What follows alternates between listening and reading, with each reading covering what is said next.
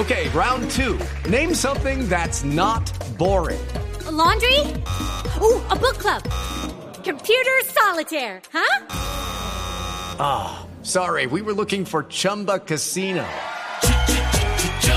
That's right. ChumbaCasino.com has over 100 casino style games. Join today and play for free for your chance to redeem some serious prizes.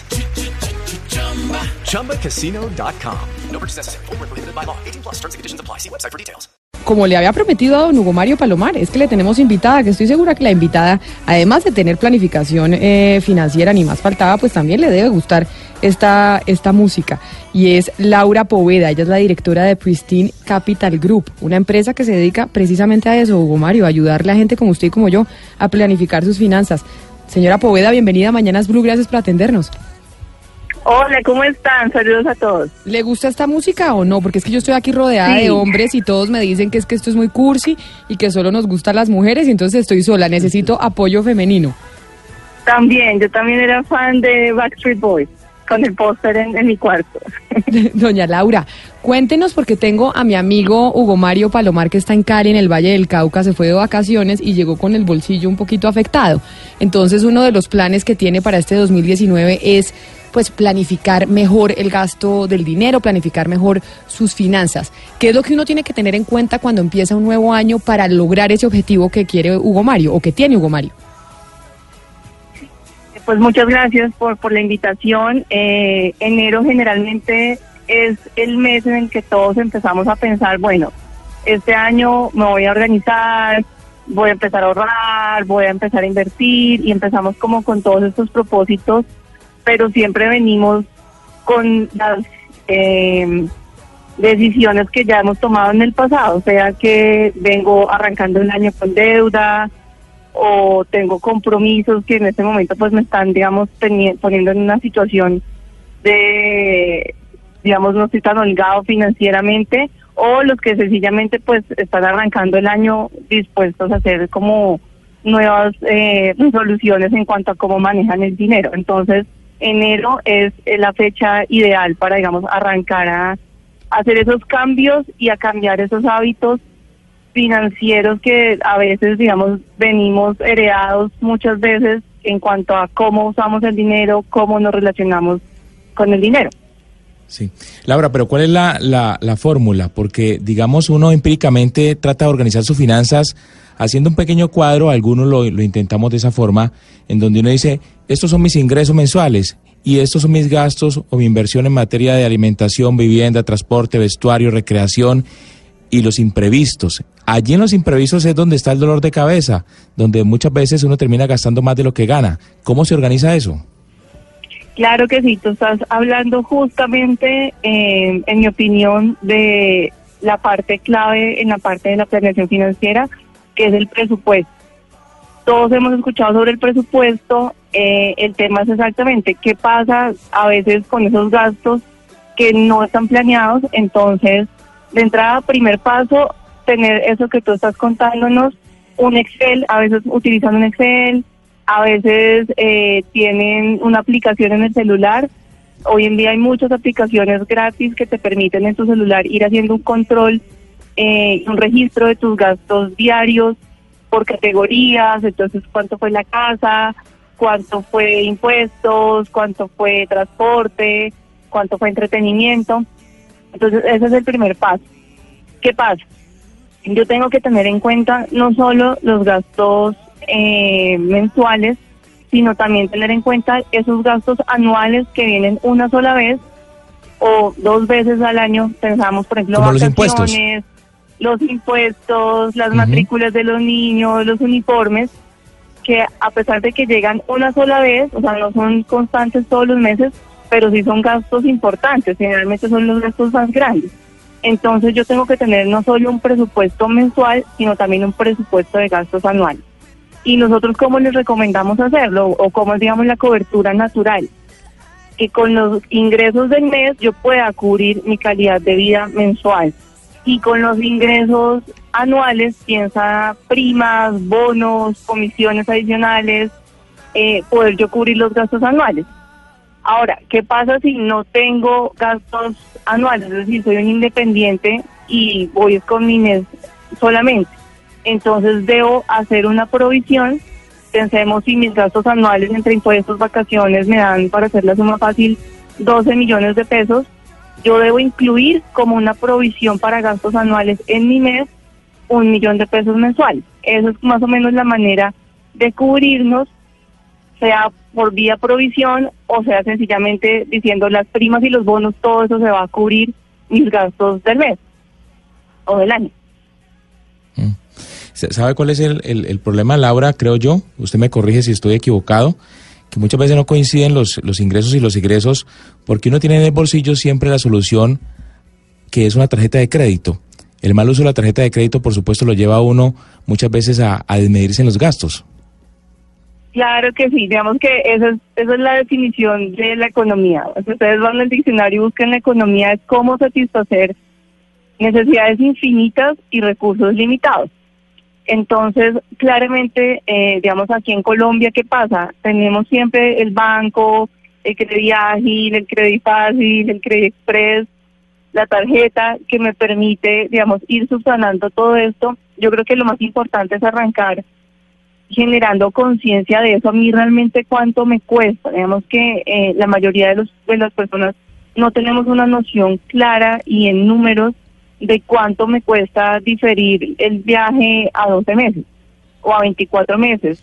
Y si te cuento el carro a 5 años y el apartamento a 15 años, todos sabemos que estamos pagando bastante, pero realmente no hemos hecho el ejercicio en números, entonces ahí la invitación que nosotros les hacemos es eh, busquen esa asesoría, busquen ese acompañamiento, porque todo empieza con, con conocer y tener conciencia del impacto que está teniendo ese, ese endeudamiento y esos costos de financiación en el crecimiento de mis patrimonios.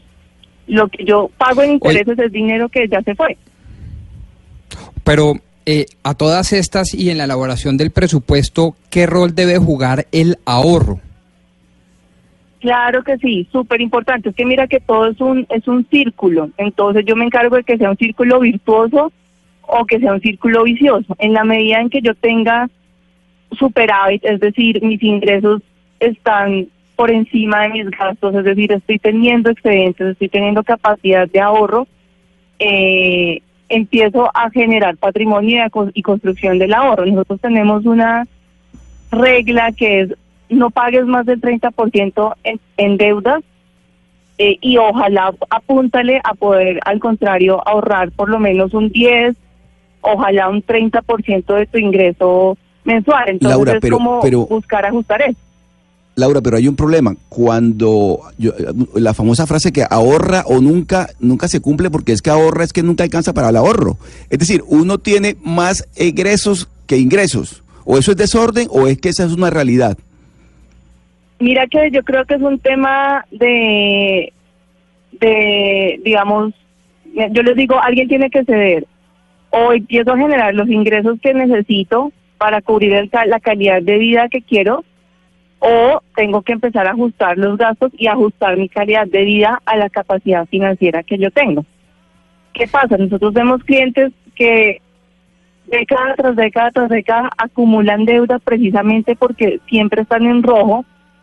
¿Eso qué significa financieramente? Eso significa un riesgo financiero, es decir, yo no tengo chance de quedarme sin trabajo, no tengo chance de quedarme, digamos, un año incapacitado, no tengo chance de tomar un año sabático porque la deuda no me permite, eh, digamos, eh, tener algún ingreso eh, suspendido.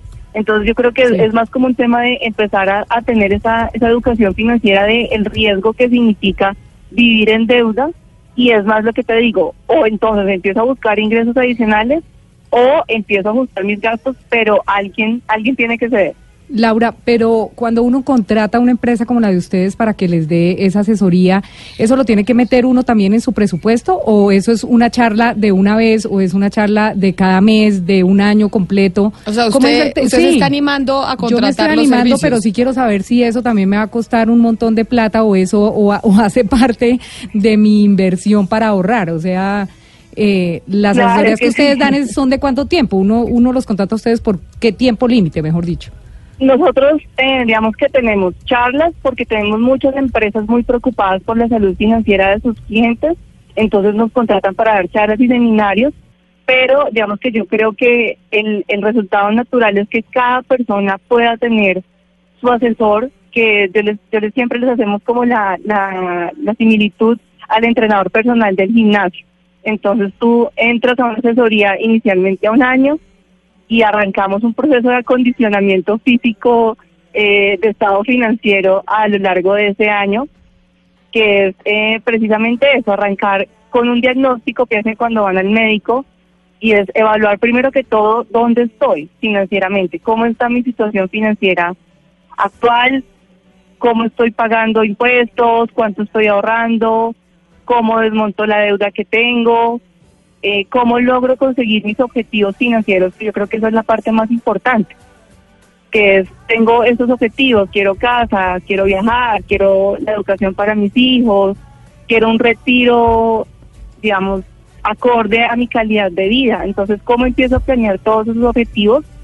Yo les digo, es un proceso arrancando conociéndome en dónde estoy y ahí empezarte a acompañar de gente experta que te pueda dar las herramientas porque pues yo les digo, el médico sabe de medicina, el psicólogo sabe de psicología, el cardiólogo de cardiología, pero el tema financiero es un tema que nos compete a todos. Por supuesto. Nosotros tenemos clientes que nos dicen, yo por eso estudié psicología, porque yo no quiero saber de números.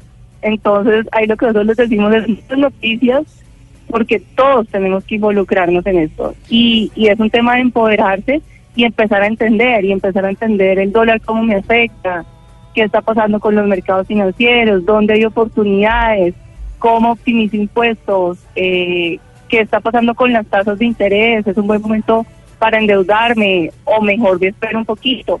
¿Sí me entiendes? Son muchas, muchas variables y ahí la invitación es que cada persona empiece su proceso de asesoría eh, con alguien como tu entrenador del gimnasio que te va llevando de la mano porque la realidad de cada casa y de cada familia y de cada persona es muy diferente.